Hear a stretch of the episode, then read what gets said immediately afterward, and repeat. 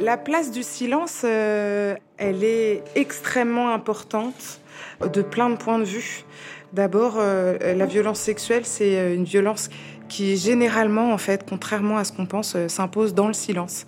C'est assez rare de vivre une violence sexuelle dans les hurlements et dans les cris. donc déjà, ça commence au moment de la violence qu'on subit.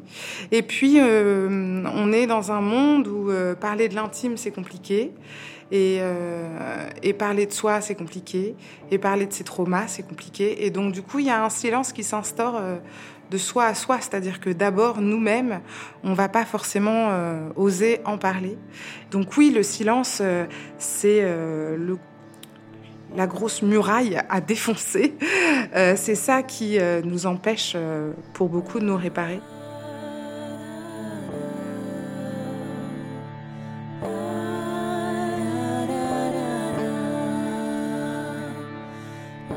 Nous guérir, un podcast documentaire de Malika Beloussif et Alice Le Filleul. Épisode 2 Pourquoi t'en as pas parlé plus tôt?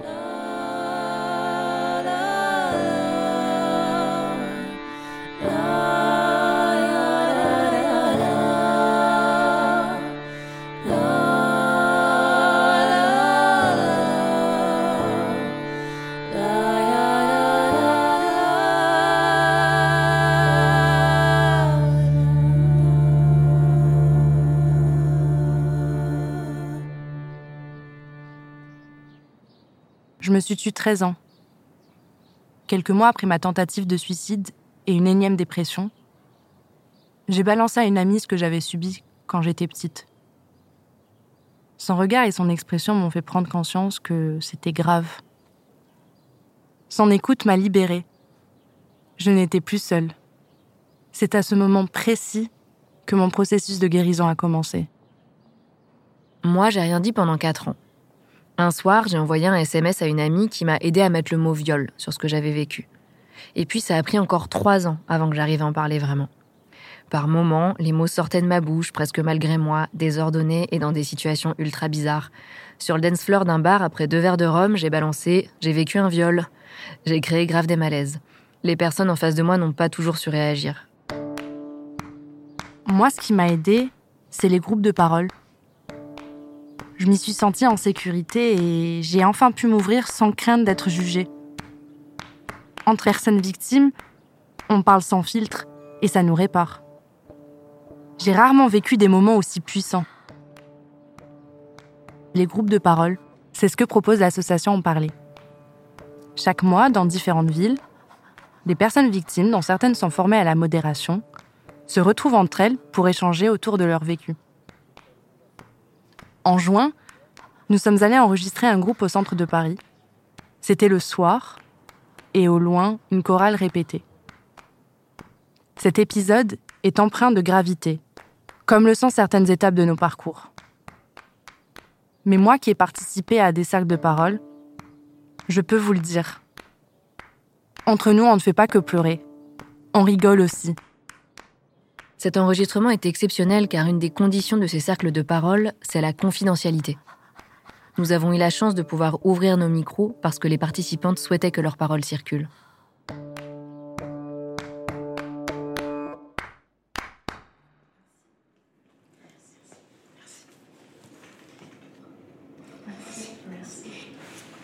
On y va. Bonsoir à toutes et bienvenue dans ce groupe de parole euh, je fais quand même une présentation de, la charte euh, comme à tous les groupes avant de, commencer.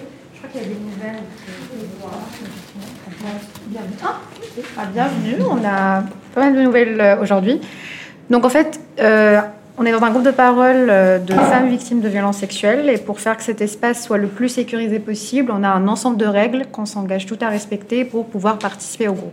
Donc la première règle, c'est l'écoute. Donc on est là pour euh, parler, bien sûr, mais on est aussi là pour écouter ce que les autres ont à dire. Donc ça veut dire qu'on ne va pas interrompre quand une personne parle et aussi que nous, les, co-animatrices, on va essayer de distribuer la parole pour qu'elle soit la plus équilibrée possible. La deuxième règle, c'est le respect, la bienveillance. Donc, ça veut dire euh, de ne pas avoir de paroles blessantes ou agressives euh, envers les autres femmes, de respecter leurs paroles. On peut tout à fait exprimer des vécus différents, des, euh, opinions différentes même, mais il faut le faire dans, dans, le respect. Ensuite, on a le refus d'injonction et le non-jugement. Donc, ça veut dire de ne pas émettre des jugements sur ce que disent les autres femmes, de ne pas leur dire qu'elles auraient dû faire ça ou faire ci, parce que malheureusement, il n'y a pas de, de, recettes magiques. Et la dernière règle, c'est la confidentialité. Donc, ce qui est dit ici reste ici. Voilà. Donc, ça, c'est la charte. Est-ce que vous êtes tout d'accord avec cette charte? Oui. Super. Et du coup, on peut commencer. Donc, je, rajoute, oui. Euh, je rajoute que si vous ne voulez pas parler, vous n'êtes pas obligé de parler.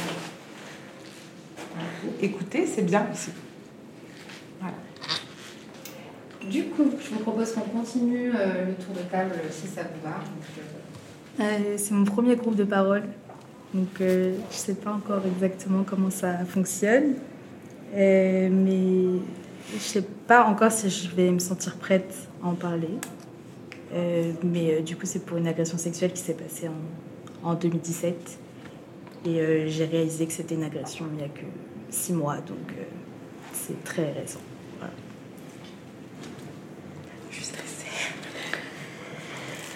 Bonjour. Euh, alors, il faut dire son donc, euh, je suis là. Euh, ça me fait bizarre d'être là. Je pensais pas qu'il y aurait autant de gens, autant de femmes incroyables. Je suis. ça me touche beaucoup. je voulais vous dire déjà que vous êtes toutes incroyables. Déjà, moi y comprise évidemment. Mais d'être venue, d'avoir fait la démarche, quoi. C'est. Faut, faut, faut venir. Euh, alors moi, j'ai vécu un viol quand j'avais quand j'avais 4 ans, 4-5 ans. Et, euh, et là, euh, bon, je, je, il y a un mois et demi au Brésil, j'ai vécu un viol. Donc c'est hyper récent. J'ai porté plainte. L'enquête est toujours en, cours au Brésil. Et Bon, ben, j'essaye de. Je, pense être dans le déni. Déjà, j'arrive à mettre un mot sur l'acte, le viol, parce que des fois, c'est difficile à, exprimer. Mais euh, moi, j'ai voulu tout de suite euh, prendre le taureau par les cornes directement et ne pas m'engluer dans une sorte de torpeur. Et je voulais pas mourir, en fait. Donc, euh, j'ai. Voilà. et voilà. Merci. C'est la deuxième fois que je viens ici. Je suis vraiment très contente d'être là. La première fois m'a beaucoup marqué, j'avais très envie de revenir.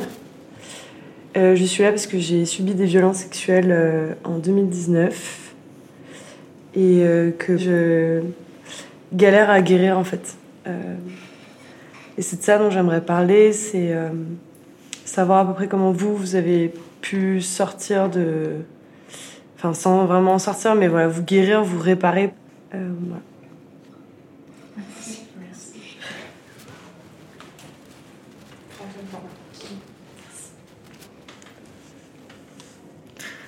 C'est la première fois que je suis ici. Et euh, j'ai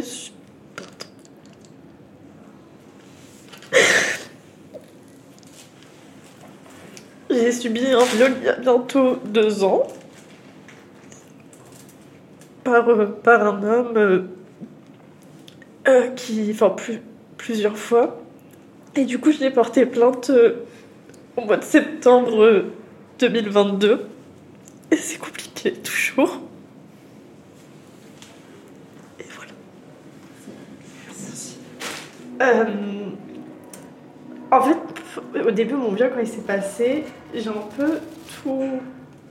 Je vivais ma vie comme si de rien n'était. Et, j'en parlais pas, à part peut-être une, une de mes copines, mais.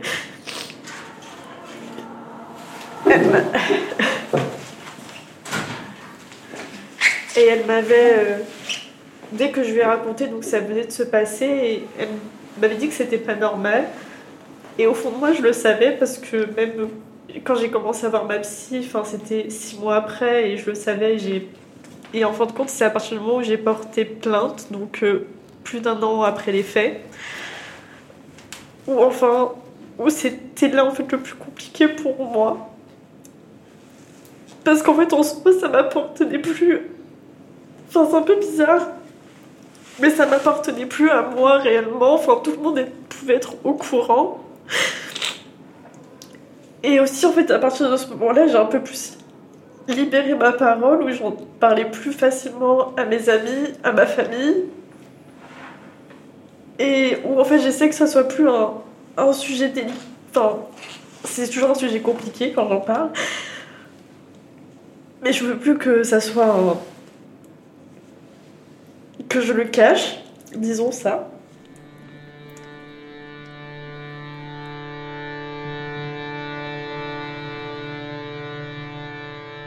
Moi aussi, la honte m'a collé à la peau.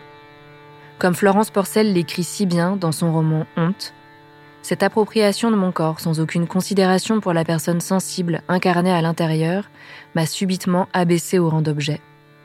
Affirmer que la honte doit changer de camp, c'est rappeler qu'on est des sujets, des personnes à part entière.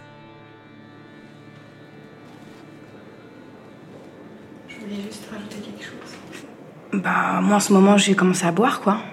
Euh, je suis de, en. Comment on appelle En, en déconnexion totale. Dissociation. Dissociation. C'est-à-dire que je parle de, comme, je parle de ça comme si c'était rien. Je suis pas du tout entourée. Ma mère, euh, elle me dit ben, tu lèves ton cul et puis tu continues. T'arrêtes de te morfondre. Elle l'a dit à ma tante. Hier, je reçois, sans le savoir, sans que je le sache. Donc, elle a trahi ma confiance, ma propre mère.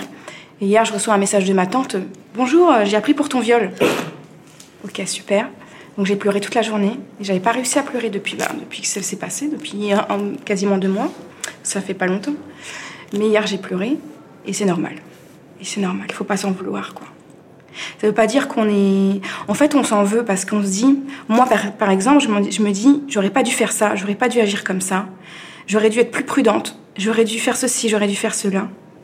Et puis, des fois, on a des gens autour de nous qui veulent pas être méchants, mais qui en même temps nous disent Bah oui, mais là, quand même, euh, t'aurais pu faire gaffe, quoi.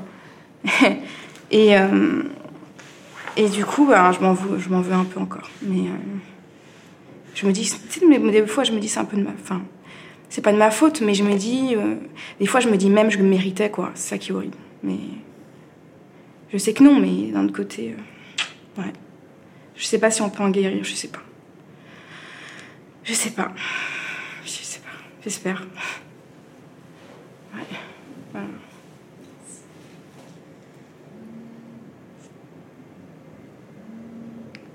Alors moi, je tiens à rappeler que la responsabilité d'un viol ou d'une agression sexuelle, c'est le violeur. Quand on se fait voler une voiture, on n'est pas responsable de s'être fait voler une voiture. Quand on se fait renverser par euh, un vélo, on n'est pas responsable de se faire renverser par un vélo. Et quand on a été violé, quand on a été victime de viol ou d'agression sexuelle ou de violence sexiste, nous ne sommes pas responsables. Et c'est vrai que c'est quelque chose euh, qui est difficile à ancrer et c'est quelque chose euh, qui est difficile à ressentir au quotidien. Et euh, parfois, il y a des jours où je le ressens pas du tout. Mais je tiens quand même à le rappeler ce soir. Nous ne sommes pas responsables de ce que nous avons vécu, les unes et les autres. Est-ce que quelqu'un veut nous partager ces trucs et astuces, ce qui l'aide au quotidien à avancer dans la vie? Le sport, je pense que c'est une bonne solution. Même pas pour mincir forcément, mais au moins pour se réapproprier son corps. Et puis euh, après, on se sent plus beau aussi. On peut se sentir... C'est ça aussi, le fait de sentir, voilà, euh, d'a- d'avoir l'impression qu'on a de la force, même physiquement.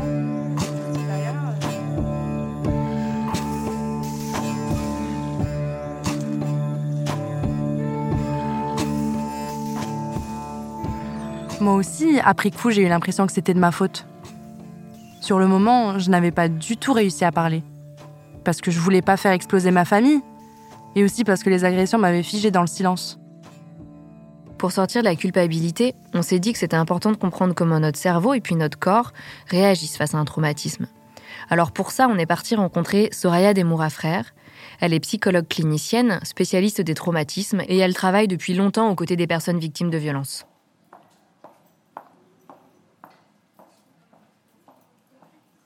Alors, euh, la dissociation, c'est un mécanisme de protection, un mécanisme de défense qui est mis en place face à des situations extrêmes vécues par la personne.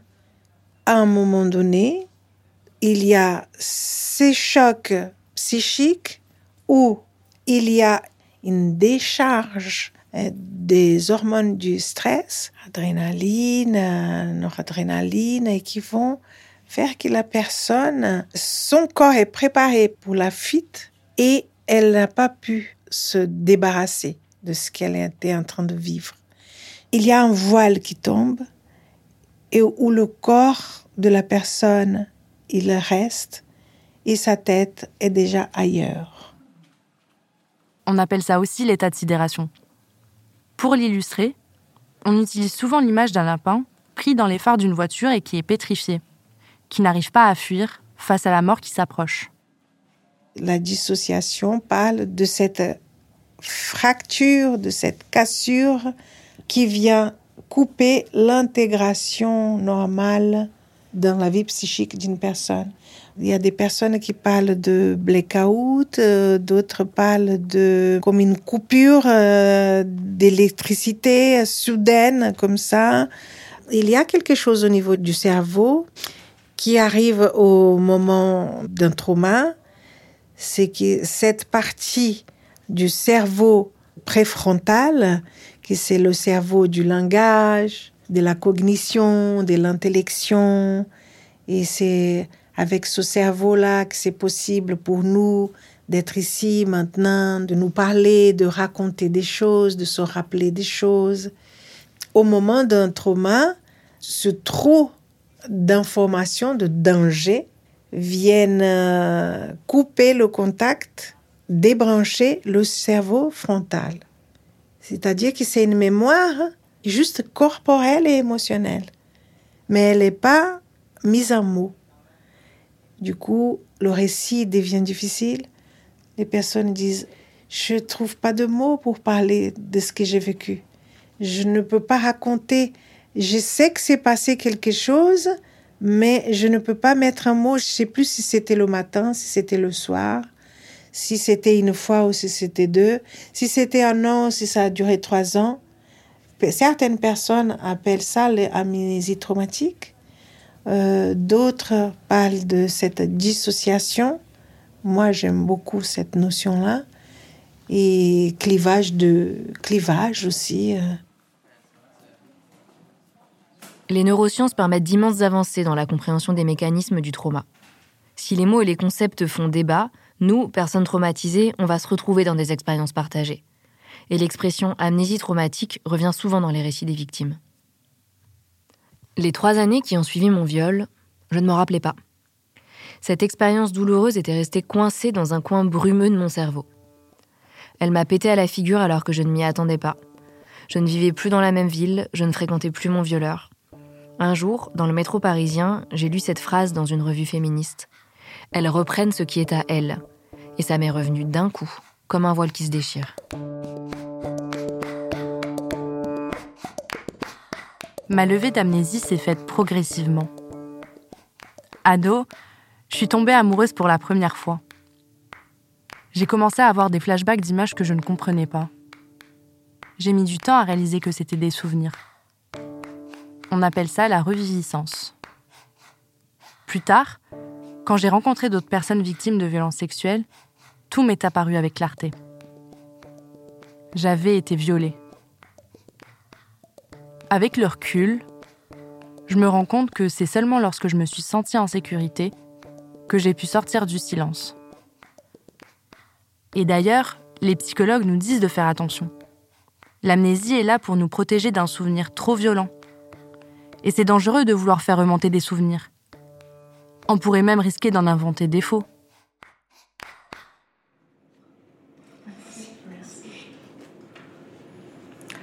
Alors, euh, bonjour. Euh, bah, c'est la deuxième fois que je viens aussi. Euh, du coup, je sais pas trop comment expliquer. Moi, c'est un peu l'histoire d'une réaction aux chaînes. Ça a commencé par une situation où j'étais témoin. Enfin, témoin, oui. Été co-victime sans le savoir. En fait, je viens de l'apprendre. J'avais une dizaine, même pas dix ans. Et du coup, après, c'est moi qui étais victime à partir de 14 ans et demi par un cousin pendant plusieurs années. avec toutes les sortes de violences psychologiques, sexuelles. Euh, physique, euh, manipulation, tout. Enfin voilà. Et, euh, et voilà. je passe certains gros détails parce que voilà, j'ai pas le temps. Mais voilà. Est-ce qu'il y a des sujets que tu as envie de... ben moi ce qui ouais enfin les conséquences en fait sur les relations aux hommes après voilà ce jour-là, Céline était la plus âgée du cercle de parole. On a tout de suite eu envie de la rencontrer un peu plus, de discuter avec elle. Pour nous, la révolution MeToo avait tout changé. Depuis le début de ce travail, on se demandait comment ça s'est passé pour celles et ceux qui ont dû se construire dans une société du silence? Euh, Bon, que vers 12 ans, j'en ai parlé à ma mère, en fait. Euh, j'étais dans sa boutique, je me souviens, enfin dans la boutique. Euh, euh, et je me souviens de lui poser une question en fait. je lui demandais c'est quoi un cunilingus? Et donc elle m'a expliqué, je sais plus exactement comment, mais voilà. Et je lui dis bah ça c'est ce que fait Sébastien à Valérie. Je me souviens vaguement de son, visage euh, un peu euh, perturbé ou je ne sais pas quoi. Mais bon, le fait est que deux semaines après, on était à table avec cette personne. Donc je pense que là, c'était c'est le moment clé de ma vie.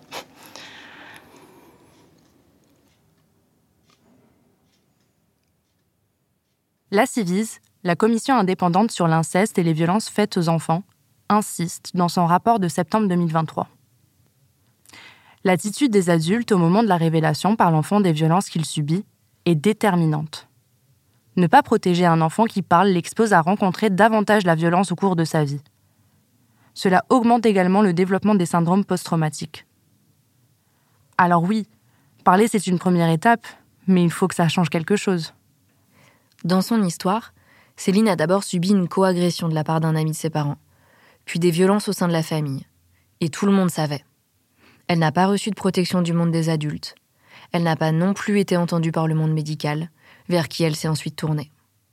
Moi, je voulais juste parler et être entendue, et j'espérais naïvement bah, qu'on allait me sauver, quoi.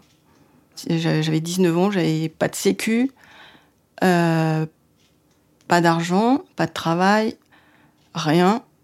J'avais la phobie du téléphone aussi, et j'avais juste un beau teint. Donc j'ai pris un bottin et j'ai pris euh, des, jours euh, pour oser appeler des endroits pour trouver quelqu'un qui veuille bien me suivre gratuitement.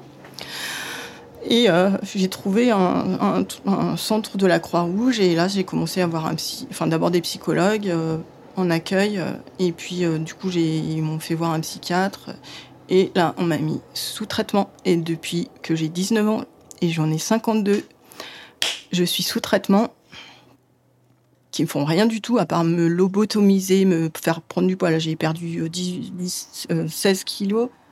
Mais à part euh, m'anéantir encore plus, me pénaliser encore plus, me rendre encore plus docile, en fait, ça n'a servi à rien à part euh, me pourrir la vie. Ça n'a pas marché. J'ai essayé. J'en suis à 29 molécules.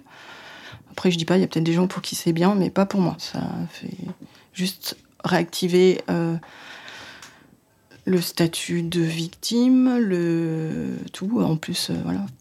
Bon, bref. Faire taire nos histoires de violence, c'est nous refuser la possibilité de prendre le dessus et de devenir actrice de nos vies Écouter, c'est permettre aux victimes de devenir autre chose que des objets de leurs agresseurs. Le fait est que j'ai toujours parlé, en fait, hein, parce qu'à 12 ans, j'ai été voir ma mère quand même pour lui dire. Et à 19 ans, j'ai commencé à, dire à, mes parents, à mes cousins, à des proches. Euh, j'ai jamais eu l'impression qu'on accordait la moindre importance à ce que j'avais vécu euh, de violence sexuelle, psychologique, physique. Euh, enfin, au psy, euh, j'aurais jamais caché. Hein. Je veux dire, je suis arrivée à 19 ans, sauf que j'avais pas les bons mots, j'ai pas dit je me suis violée, je disais il me forçait, il me forçait, il me forçait. Et en fait, c'est le père de mon fils qui, qui m'a dit ça s'appelle un viol. Mais jamais un médecin m'a dit vous avez été violé, euh, vous avez vécu telle et telle chose, c'est pour ça que vous avez tel problème, euh, c'est pour ça que vous avez des, cauchemars euh, récurrents, c'est pour ça que vous avez des, crises d'angoisse, c'est pour ça que vous avez des attaques de panique. Non, non, non, non. On m'a dit vous avez un trouble anxieux généralisé. Après, ça a évolué. On m'a dit ah oui, je pense que vous êtes borderline. Donc j'ai commencé à me renseigner. Je dit ah bah oui, c'est ça je suis borderline et j'ai contacté euh, un service spécialisé on m'a fait des bilans et je suis suivie dans un service spécialisé pour un trouble borderline.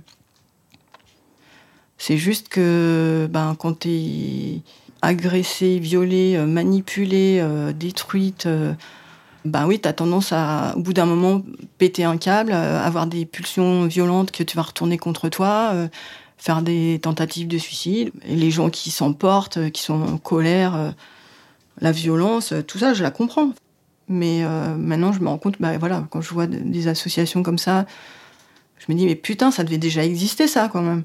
Des associations, enfin, viol femme info, il n'y a pas un médecin qui m'a dit, qui que ce soit, d'ailleurs, un proche, n'importe qui, qui m'a dit, mais appelle euh, une association. Euh, moi, je sais pas, euh, j'ai pas, les compétences ou je sais pas quoi, mais il existe. Même si je les connais pas, peut-être tu peux chercher. Mais personne, personne. C'est le désert, quoi. C'est la banquise à l'infini, quoi.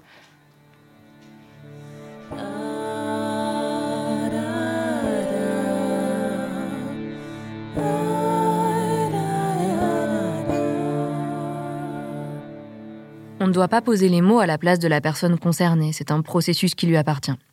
En revanche, les travaux menés depuis des années par les associations féministes ont amené la haute autorité de santé à préconiser maintenant le dépistage systématique des violences de genre dans les consultations médicales. Ça ne veut pas dire demander Avez-vous vécu un viol? Mais être en capacité d'en reconnaître les signes annonciateurs. Parce que le viol laisse des traces dans nos corps et dans nos esprits. Et souvent, lorsqu'on ne les comprend pas, qu'on ne peut pas les mettre en mots, on a l'impression d'être folle. Parler, c'est reprendre le pouvoir sur nos symptômes. Les sacs de parole m'ont beaucoup aidé là-dessus. Je me reconnaissais dans ce que les filles racontaient.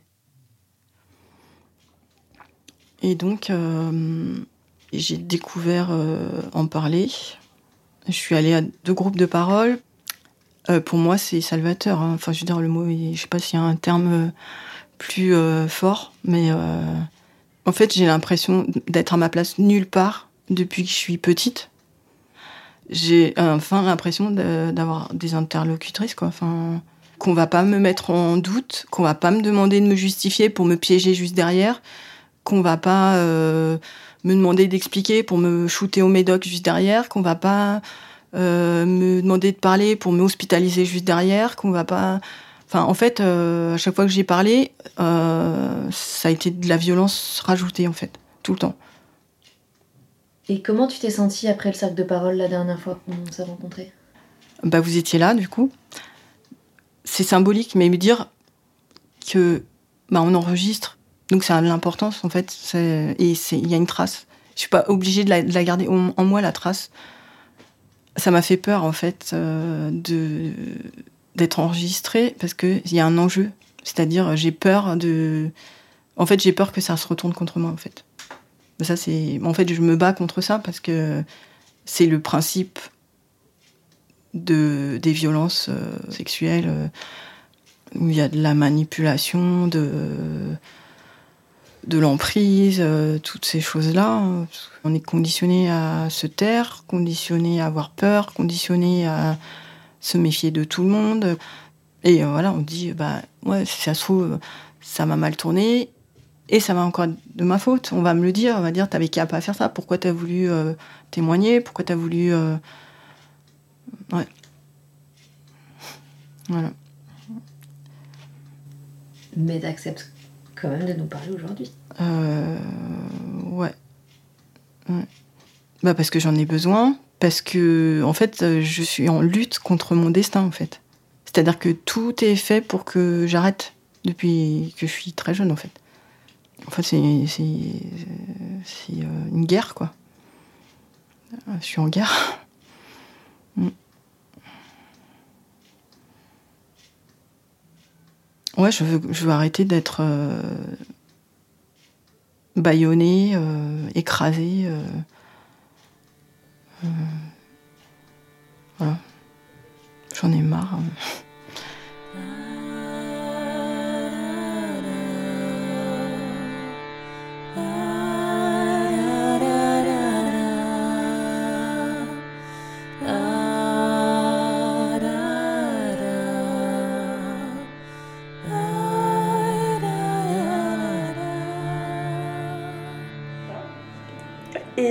Ma première plainte, enfin du coup j'ai porté, j'ai fait une première plainte parce que c'était dans, la mauvaise préfecture, etc.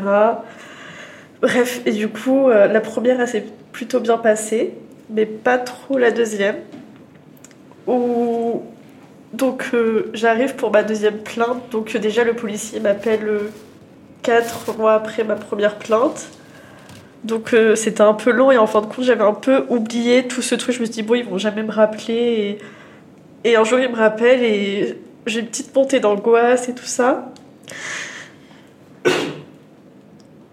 Et donc je vais au rendez-vous et au début ça se passe plutôt bien. Il reste à mon avis plutôt professionnel.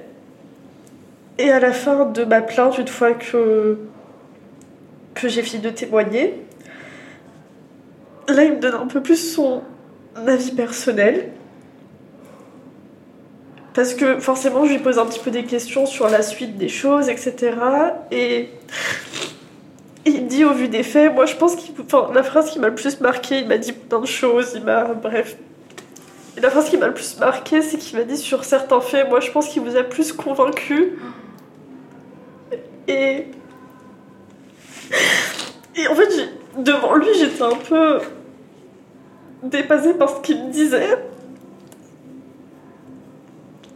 Et. Et en fait, je, enfin, je réfléchissais si j'ai vraiment. Enfin, je recherchais au plus profond moi si vraiment euh, il m'avait convaincu ou pas. Et enfin, ça a remis en doute. Après, j'ai repris mes esprits. Je me suis dit, mais non, enfin. Si tu. Enfin, il m'avait donné des exemples. Bref, je vais pas tout raconter, ça, ça. Mais. Mais du coup, euh, je suis un peu ressortie de là un peu plus mal. Et depuis, enfin, bah, j'attends. Il m'a dit que mon agresseur, il serait, enfin, il serait convoqué dans deux à trois semaines. Et j'ai pas de nouvelles. Du coup, au début, pendant deux, trois mois, c'était compliqué parce que je savais pas s'il était au courant. J'avais toujours peur, euh, dès que j'arrive à un endroit, qu'il soit là, à m'attendre.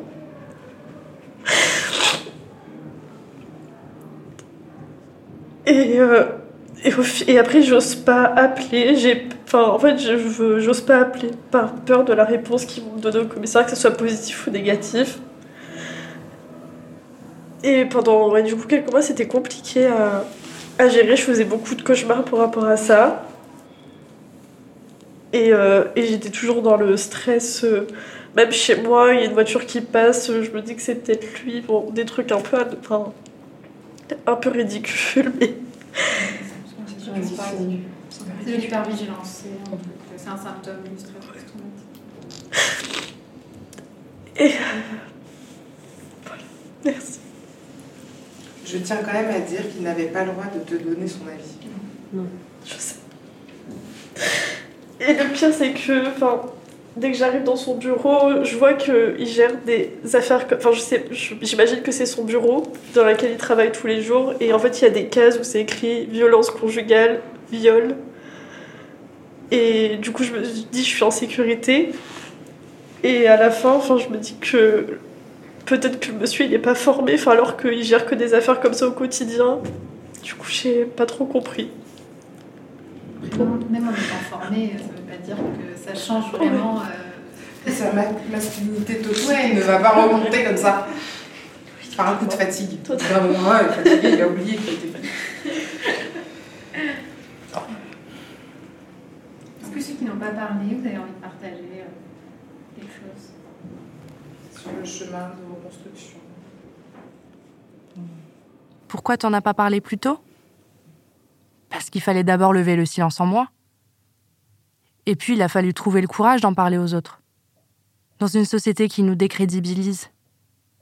Une société à qui ça ne pose pas de problème d'avoir mis un homme accusé de viol au ministère de l'Intérieur. Pourquoi vous ne m'avez pas écouté? Pourquoi vous ne m'avez pas aidé? Pourquoi vous ne m'avez pas protégé? Et puis, il y a toutes celles et ceux dont le silence s'impose, parce que ce n'est pas possible de parler. Et il faut les comprendre. Comment parler lorsqu'on se fait agresser par son patron et qu'on risque de perdre son boulot? Par qui être entendu quand notre existence est discriminée, qu'on est un adolescent en situation de handicap, une femme sans papier? Pouvoir parler, c'est un privilège. Mais parler, je crois que ça reste fort et important, car c'est permettre à d'autres de prendre la parole plus tard. Pour euh, dire quelque chose euh, enfin, un peu positif. Euh, de mon temps. Euh, C'était. euh, il y avait, enfin, n'y avait pas tous ce- ces possibilités. Enfin, après, euh, moi, c'était. C'était moi la coupable. Ça, ça donne beaucoup d'espoir enfin, pour quelqu'un qui a, vécu les, décennies. Là. Euh, franchement, ça, je trouve que ça. Enfin, de voir qu'il y a des jeunes qui arrivent dans des assos, euh, moi, ça me, ça me fait plaisir, quoi. Franchement, euh, ça donne euh, du, du, du baume au cœur. Mm. On va arrêter sur ces bonnes paroles. Euh, du coup, on finit les groupes par un tour de table un peu sur ce que ce groupe vous a apporté de positif pour un peu se pour donner de, de l'énergie. Euh, du coup, vous n'êtes pas obligé de parler, mais voilà, s'il y a des choses que vous souhaitez vous pouvez partager avec nous. Bah moi, c'est un groupe un peu spécial parce que c'est mon dernier à Paris. Donc, euh, ça fait un an et demi que je fais les groupes. Et du coup, c'est pour celui-là, mais en vrai, c'est pour tous les autres aussi. Euh, moi, je suis toujours autant impressionnée par euh, la force que vous avez, que l'on a à venir. Parce que, effectivement, je sais comme c'est compliqué et comme le fait de juste être là et écouter et pas parler, ça peut être très compliqué, autant que parler. Et, euh, et donc euh, voilà, je, vous êtes hyper forte, on est super forte et, euh, et vraiment je remercie Rebecca et Widad d'être là pour animer parce que ça fait du bien d'être encadré, d'avoir un cadre si sûr et un espace bienveillant et où on se fait comprendre. et du coup voilà, merci beaucoup. Euh, bah, du coup, merci à toutes pour, euh, pour euh, tout ce que vous avez partagé. Et je trouve que ça fait. Enfin, je sais pas si ça fait du bien parce que c'est horrible, mais d'une certaine façon, ça fait du bien de pouvoir relate, enfin, de pouvoir. Se reconnaître. voilà, se reconnaître dans tout ce qu'on a traversé. Parce que enfin, je trouve qu'il n'y a rien de plus. Enfin, on est tellement isolé quand on va porter plainte, quand on fait toutes les démarches administratives.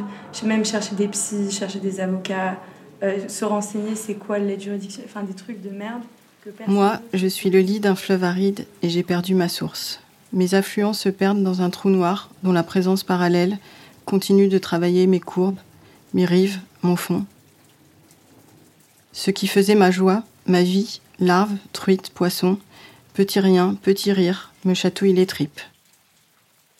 Rêve de tétards, de poissons, d'algues brunes, les jours de pluie réveillent en moi ce souvenir d'enfance, sous la forme de vermisseaux grouillants, enfouis sous la vase puante. Petite truite arc-en-ciel, tes quatre vies ne suffiraient pas à remonter le fleuve invisible. Prends le fleuve jumeau, celui qui n'a ni fond ni surface. Descends jusqu'à la mer, va chercher loin, profond. Profond, là où les poissons sont d'aveugles oracles, parce qu'il n'y a rien à voir. qu'à percevoir. Cherche et trouve, mille nuits, mille jours, l'effroyable volcan pétrifié. Offre-lui les vies qu'il te reste, ton âme s'il n'en reste aucune. Enfonce-toi en lui comme une flamme, et brûle en ses entrailles comme une torche vive, mais réveille la fureur de ce corps stupéfié. Qu'il explose en spasmes répercutants, propulsant ses atomes jusqu'au point d'origine. Si tu veux, je me lance. Euh, non, moi je, suis toujours aussi très épatée de, cette résonance euh, qui, euh, à chaque groupe, euh, euh, monte en moi euh, depuis le tout premier jusqu'à ce que j'apprenne à me taire et à laisser la parole aux autres. Ça résonne quand même. Et moi, ce, ce, ces moments-là et cette résonance-là, elle m'aide à me réparer pour repartir sur le sujet de base, de départ. Euh, vos histoires et vos, et vos difficultés euh, sont aussi les miennes. Et du coup, je me dis qu'en fait, euh, je suis normale, quoi. Je fais avec ce que j'ai vécu. Et puis, bon, voilà. Et ça me fait énormément de bien. Donc, euh, merci beaucoup.